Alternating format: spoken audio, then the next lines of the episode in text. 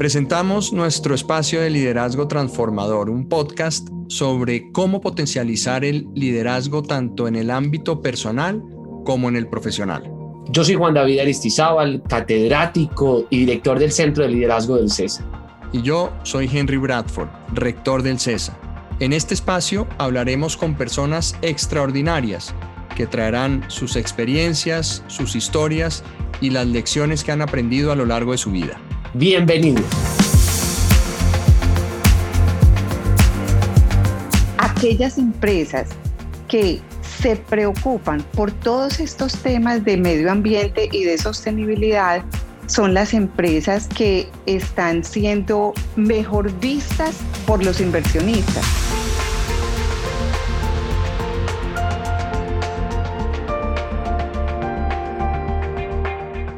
Pues muy buenas tardes para todos. Juan David, adelante. Bienvenido a otro espacio de cabeza a los pies. Gracias, rector. Eh, bienvenida, muchísimas gracias, Clara Inés, por estar aquí con nosotros. Voy a hacer la presentación oficial. Digamos, esta es una invitación que, que todos tenían tu perfil, pero es bueno que sepan ustedes el lujo de invitada con la que estamos el día de hoy. Clara Inés González es abogada de la Universidad Pontificia Bolivariana y especialista en Derecho Tributario de la Universidad Externado de Colombia. Actualmente es la directora de Wealth Management en UBS, siendo la responsable de crecimiento y profundización en el país. Ha trabajado en Credit Corp y en Bancolombia.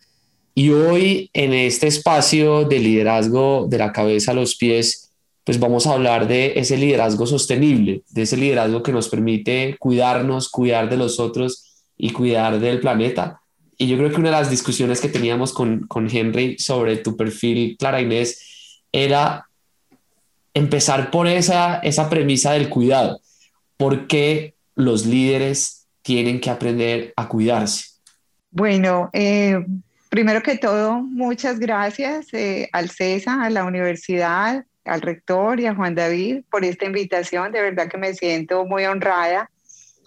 Pues mira, yo creo que eh, la primera responsabilidad que tenemos como seres humanos y, y más como líderes es cuidarnos a nosotros mismos y cuidar nuestro entorno y lo que se nos entrega bajo responsabilidad.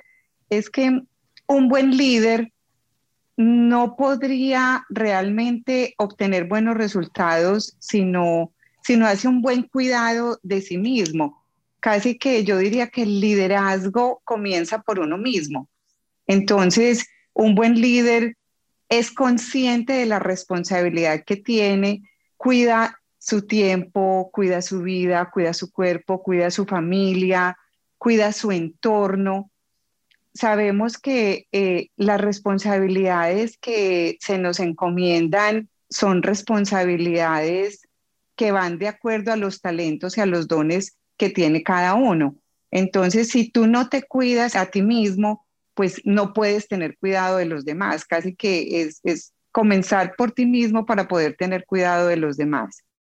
Perfecto, Clara Inés, está clarísimo. Pero ahora, es decir, tú dices, es importante que todos los líderes nos cuidemos nosotros mismos, pero también tenemos una responsabilidad grande con los demás y en este caso, un poco por el tema que estamos hablando con, con el planeta, cómo, cómo cuidar también a los otros y cómo cuidar nuestro entorno. Sí, es que, a ver, mm, cuando tú entiendes que la responsabilidad que tú tienes es una responsabilidad en función del servicio, pues tú comprendes, tú comprendes que tú no puedes obtener ningún objetivo que sea realmente sostenible si tú no haces, si tú no eres consciente de la responsabilidad que tienes entre manos y cuidas eso que se te ha entregado eso que se te ha encomendado. Entonces, no tiene sentido como líder el obtener unos resultados materiales, el obtener el crecimiento de una empresa, obtener las metas que tú te propongas o que se proponga la empresa para la que trabajas o la empresa que tú has constituido y desarrollado, si lo que tú haces no tiene un sentido en términos de sostenibilidad del planeta, de la comunidad y de la humanidad. ¿Sí? Entonces yo creo que todo va entrelazado. Es decir, un buen líder no solamente se preocupa por unos objetivos materiales, sino que un buen líder realmente hace un aporte a la sostenibilidad del, del, mundo, a la sostenibilidad de la humanidad, a la sostenibilidad de la comunidad a la que pertenece. O sea, un líder, un líder que solamente se preocupa porque su empresa o la empresa para la cual trabaja obtenga unos resultados económicos, pues yo creo que eso es un liderazgo que no es sostenible en el tiempo. ¿Por, qué crees que no, porque no es sostenible en el tiempo? Mira, si tú miras la historia, realmente la historia nos, nos muestra que aquellos líderes que solamente se han preocupado por los intereses cortoplacistas personales o de sus negocios, pues es un liderazgo que se olvida, que no genera huella, que no deja, no deja un verdadero rastro en la humanidad. Los verdaderos líderes son aquellos que han propiciado un crecimiento, una evolución dentro de las comunidades a las cuales pertenecen. Si tú no te preocupas realmente por cuidar el planeta en el que vives y ese cuidado del planeta comienza por cuidarte a ti mismo, por cuidar tu familia, por cuidar el, el agua, todo, todo lo que te rodea, las plantas, el aire, tener conciencia, tener conciencia de que todo lo que hacemos, si bien tiene un resultado económico en el largo plazo, tiene un resultado en todo, en la atmósfera, en el planeta como tal. Entonces yo creo que líderes que solamente se preocupan por un resultado económico de corto plazo son líderes que no trascienden.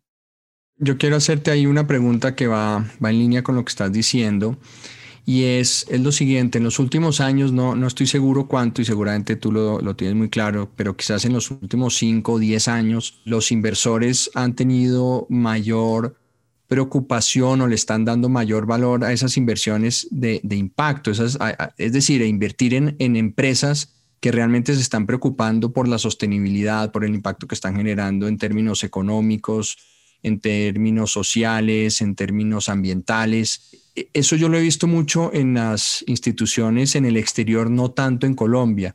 Tú que manejas un, fondo pues bien importante, en un banco bien importante con recursos seguramente de empresas familiares y capitales grandes, ¿qué tanto ha calado esa, esas inversiones responsables o inversiones sostenibles? O no, no, estoy seguro del nombre exacto, pero, pero ¿qué tanto ha calado eso en Colombia? Mira, yo creo que en Colombia y en Latinoamérica ya hemos empezado a escuchar en las empresas todo este tema de, ESG, de, pensar en, el, en el ambiente, de pensar en la sostenibilidad y de pensar eh, en el gobierno responsable de las compañías ya se está empezando a escuchar. Indudablemente estamos atrasaditos en América Latina. Yo creo que estamos dando apenas los primeros pasos en ese sentido. Pero lo que tú mencionas es completamente cierto. Es que yo creo que el ser humano, que a veces nos demoramos un poquito en aprender y por eso a veces nos toca repetir varias veces la, misma historia, pero yo creo que de alguna manera nos hemos dado cuenta, eso que comentaba yo anteriormente, y es que si nosotros no hacemos lo que hagamos, cualquier cosa que hagamos, sea que seamos un empleado que está comenzando en la base, un empleado medio o un empleado ya digamos en, niveles directivos o seamos los dueños de nuestra propia empresa, si nosotros no entendemos que todo lo que hagamos tiene un impacto en, en la humanidad desde el desde el terreno físico, desde que lo que hacemos, si somos una empresa de manufactura o cualquier tipo de empresa, podemos tener un impacto positivo o negativo en el medio ambiente. Si nosotros hacemos conciencia, hacemos conciencia de eso, pues realmente, realmente vamos a ver que nuestras empresas y nosotros mismos como seres humanos trascendemos. Entonces, la humanidad se ha dado cuenta de eso y obviamente, eh, digamos, los países que van un poquito más adelante en términos de desarrollo, ya es un tema que vienen trabajando eh, hace un par de décadas. Nosotros estamos un poquito atrasados, pero ya se está empezando a hablar de eso. Y mira, algo que ha sido importante es que las empresas latinoamericanas que cotizan en, bolsa se han dado cuenta que aquellas empresas que se preocupan por todos estos temas de medio ambiente y de sostenibilidad son las empresas que están siendo mejor vistas por los inversionistas. Entonces, están prestando atención a este tipo de, temas y bienvenido, enhorabuena. No importa, no importa que la motivación sea finalmente eh, que sus empresas luzcan más bonitas, pero qué bueno que, que están viendo que esto es un tema importante y que todos tenemos que hacer conciencia de eso si queremos realmente tener un mundo mejor. Una de las cosas que nosotros nos interesa muchísimo explorar en el liderazgo es la capacidad de construir ese capital, el capital social, de crear redes de apoyo a través de las mentorías, ese capital cultural, la formación adecuada y el capital económico que genera ingresos.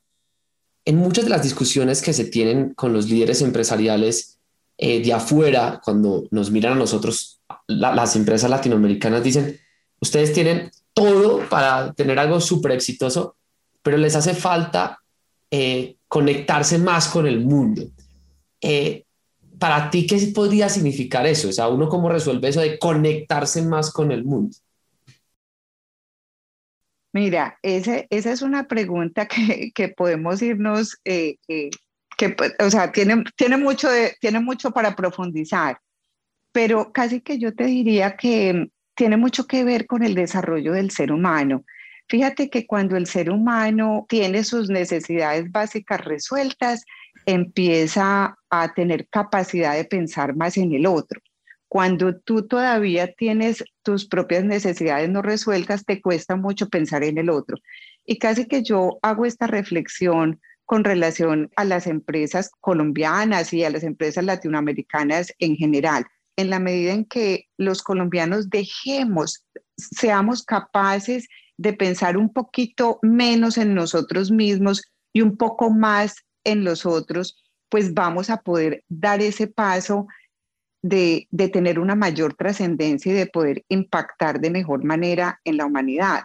Entonces, cuando uno se encuentra con empresarios o grandes ejecutivos de empresas que la única preocupación que tienen es el número, la última línea del PIG, pues uno ahí hace esta reflexión, bueno, esta persona o esta empresa eh, no, no, está trascendiendo, o sea, se ha quedado en su necesidad cortoplacista de ser rentable y producir. Y si logramos trascender, pasamos de un círculo vicioso a un círculo virtuoso, porque en la medida en que como seres humanos, como empresas y como líderes de esas empresas, seamos capaces de pensar en el todo, seamos capaces de pensar en la humanidad, seamos capaces de pensar en el equipo humano con, con el que trabajamos, en esa medida en que trascendamos, pues eso se devuelve positivamente para la empresa y la empresa definitivamente va a ser más rentable.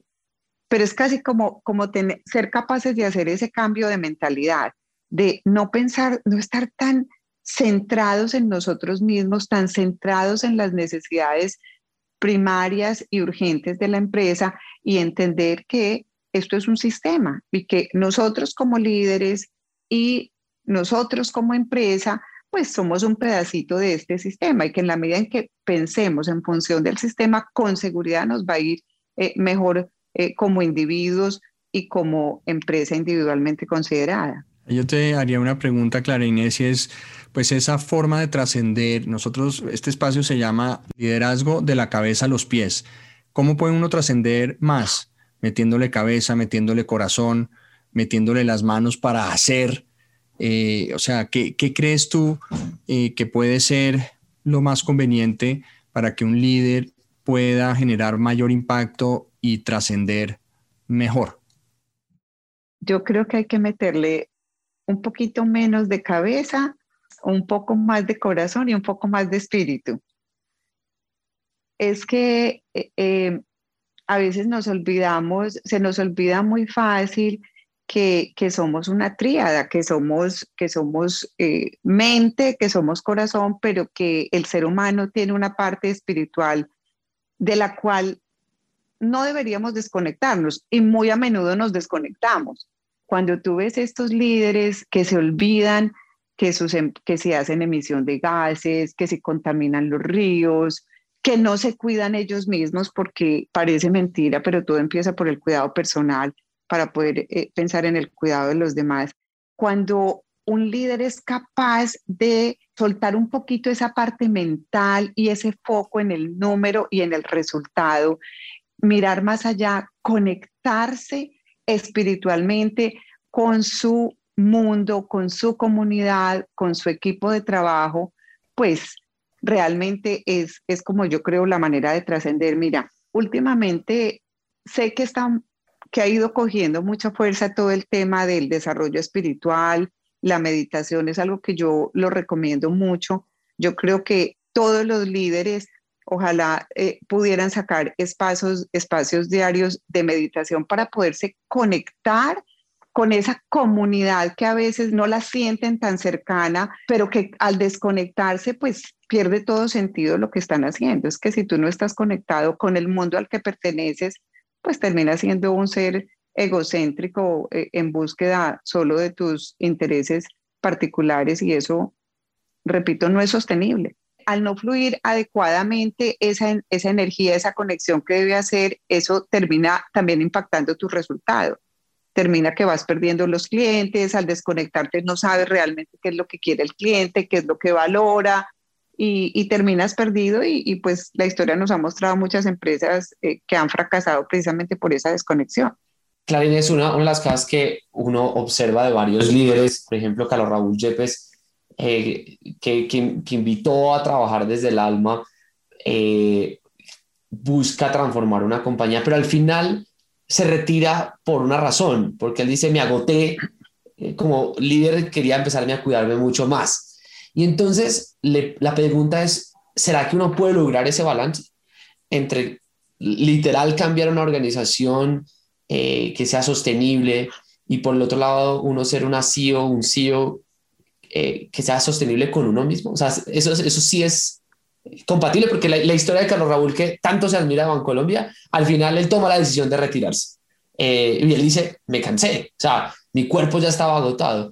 Y, y, entonces uno ve a Ariana Huffington del Huffington Post y, y, lanzó una iniciativa que se llama Thrive y lo que ella dice es que hay que dormir más pero igual ella se sale del Huffington Post.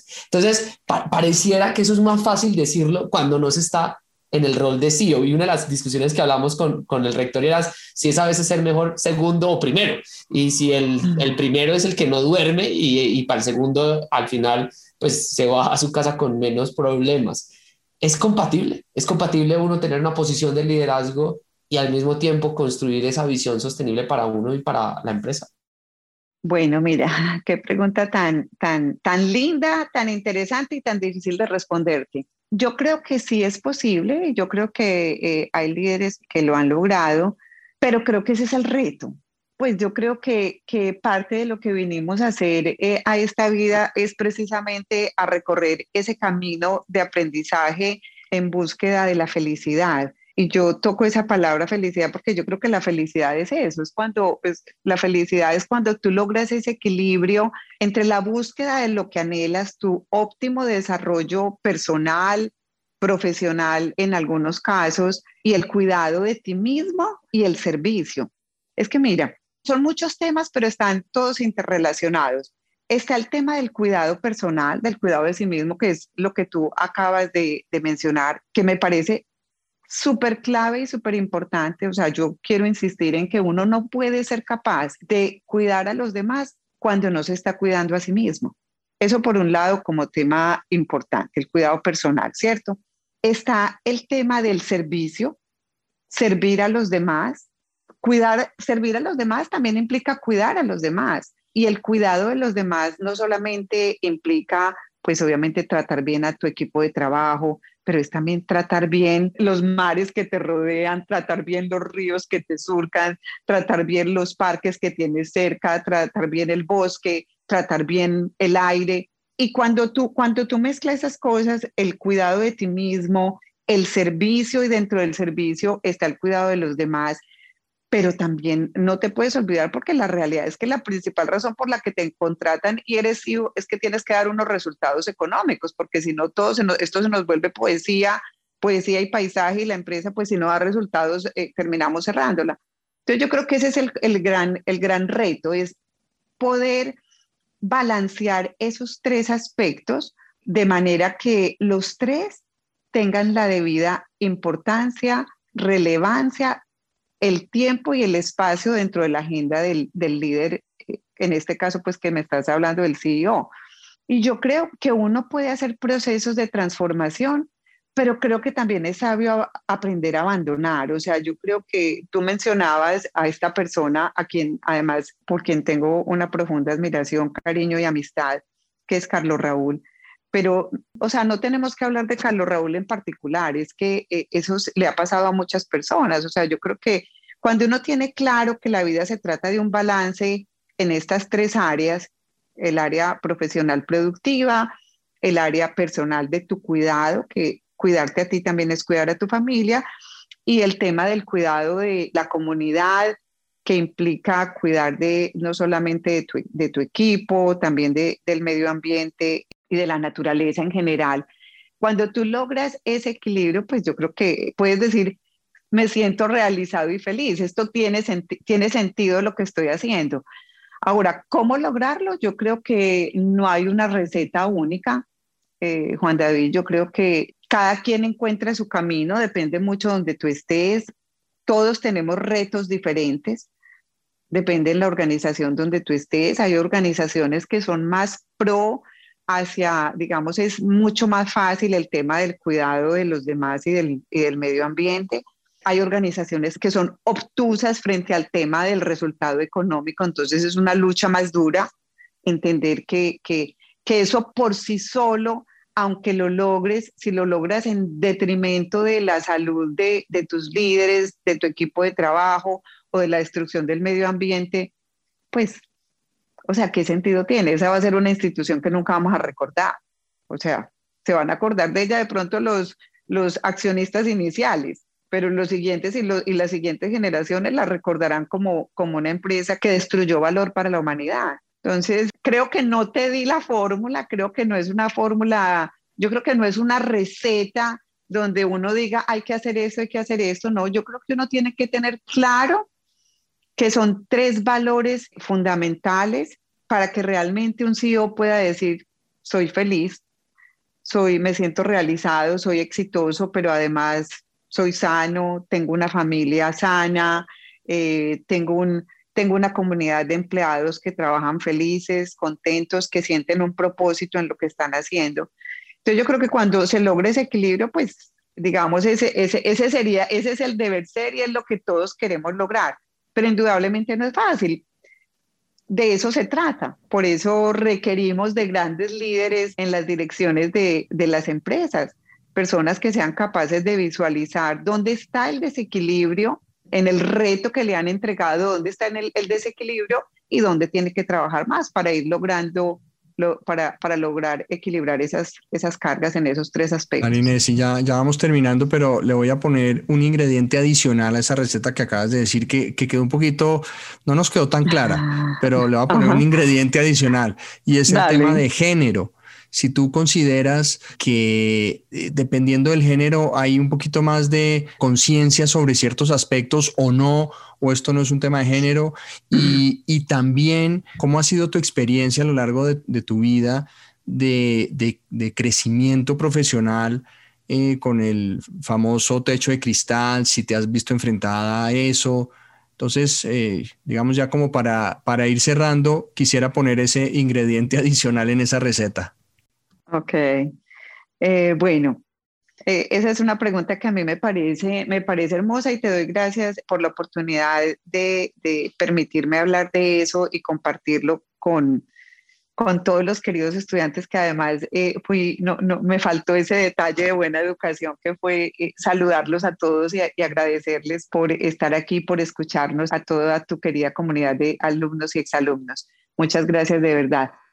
Em, pues mira, como dices que no nos quedó tan claro, entonces voy a tratar de hacer un resumen así súper, súper, a veces cuando uno quiere decir tantas cosas se vuelve un poco vago, pero, pero yo creo que sí, que si nuestra comunidad de estudiantes y exalumnos se llevan la idea de que el gran reto de un CEO o de un líder, porque es que el liderazgo no lo da el cargo, no lo da el título, o sea, tú puedes estar en la base de la organización y ser un verdadero líder, puedes estar en, en, medio de la organización y ser un líder, y puedes estar, puede ser el CEO y, seguramente, o, a veces nos encontramos con CEOs que les pueden faltar características esenciales del liderazgo.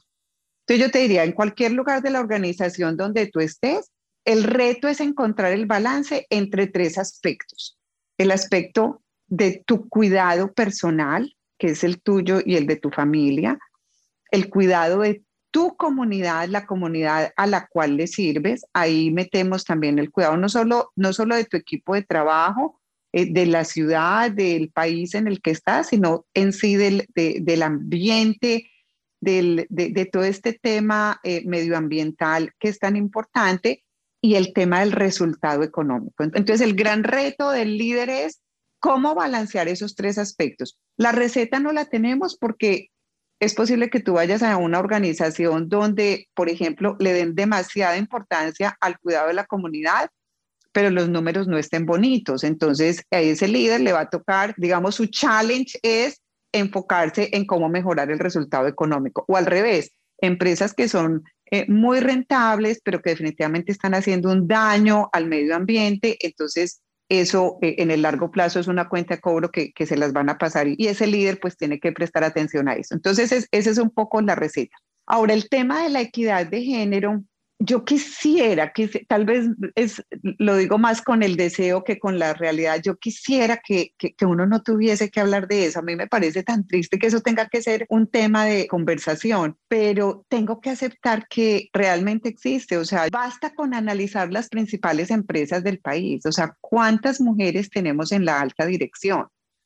En las altas direcciones, muy poquitas, muy poquitas. O sea, realmente tú en Colombia, y tengo que decir algo porque hay que destacar que en Colombia, de todos los países de Latinoamérica, eh, tal vez es uno de los países donde las mujeres tenemos un poco más de oportunidades. Definitivamente hay países donde la tienen todavía más difícil. Y se los digo porque pues tengo colegas en toda Latinoamérica con las que a veces converso y compartimos de este tema y encuentra uno que hay países como Perú o como México donde todavía es más complejo el tema de la equidad de género. Pero sí, sí existe, es una realidad, o sea, no es algo que no lo podemos negar, esos techos de cristal existen. En la medida en que tú vas ascendiendo dentro de la organización, te vas encontrando más solita, vas viendo que tus compañeros que tienes muchos más compañeros hombres que mujeres. Y yo creo que eso es triste, pero no nos podemos quedar en la tristeza. O sea, yo creo que qué bueno que hoy en día eso es una preocupación y qué bueno que las empresas hoy en día se están ocupando ocupando de darle cada vez más espacios a las mujeres, no porque sean mujeres, porque se lo merecen. O sea, es que, es que si una mujer es inteligente, es capaz, pues por el hecho de ser mujer no debería, no debería de, negársele la oportunidad de seguir creciendo. Entonces, para responderte y cerrar tu pregunta, temas de equidad de género, yo creo que es algo sobre lo que sí tenemos que seguir trabajando. Sí es verdad que existen los techos de cristal, eso es una, es una realidad. Y yo lo que siempre le digo a mis amigos y a mis colegas hombres es, ustedes tienen hijas, tenemos que trabajar entre todo porque esto cambie. No solamente por las mujeres que hemos ido creciendo y que, y que se nos ha dado la oportunidad de desarrollo profesional, sino que detrás vienen muchas niñas. Y pues qué rico que todas nuestras hijas y más adelante nuestras nietas Ojalá que esto no sea un tema de conversación. Yo me sueño que dentro de muy pocos años no tengamos que hablar de la equidad de género porque eso ya no sea una preocupación. Gracias, Clara Inés. Yo creo que, Enrique, aquí hay un montón de conclusiones que uno se lleva desde la importancia de poner en el centro como principio ético el cuidado. Y, la segunda es la necesidad de construir instituciones inclusivas eh, que logren perdurar en el tiempo. Y para eso hay que tener pues líderes que sepan gestionar el cambio y además entender el desequilibrio, como dijo Clara Inés, para poder trabajar eh, en ese lado. Muchas gracias, Clarines. Creo que nos dejas mensajes muy, muy valiosos, buenas reflexiones eh, y de lo que se trata esto es de, inspirar y estoy seguro que, que, todos tus comentarios han ayudado para inspirar a estos muchachos, a estos muchachos que están todavía en su proceso de formación y que muy pronto van a tener que abordar sus posiciones de liderazgo y, deben conocer la responsabilidad que van a tener en sus hombros. Así que, pues muchísimas gracias por haber compartido parte de tu experiencia, tus conocimientos con nuestra comunidad. De verdad, estoy, me siento muy honrada con la invitación, feliz de haber compartido con ustedes este rato Henry, Juan David, queridos estudiantes y exalumnos del CESA, ha sido un placer. Estoy en Panamá y desde Panamá soy una servidora de todos ustedes. Cuídense mucho, por favor.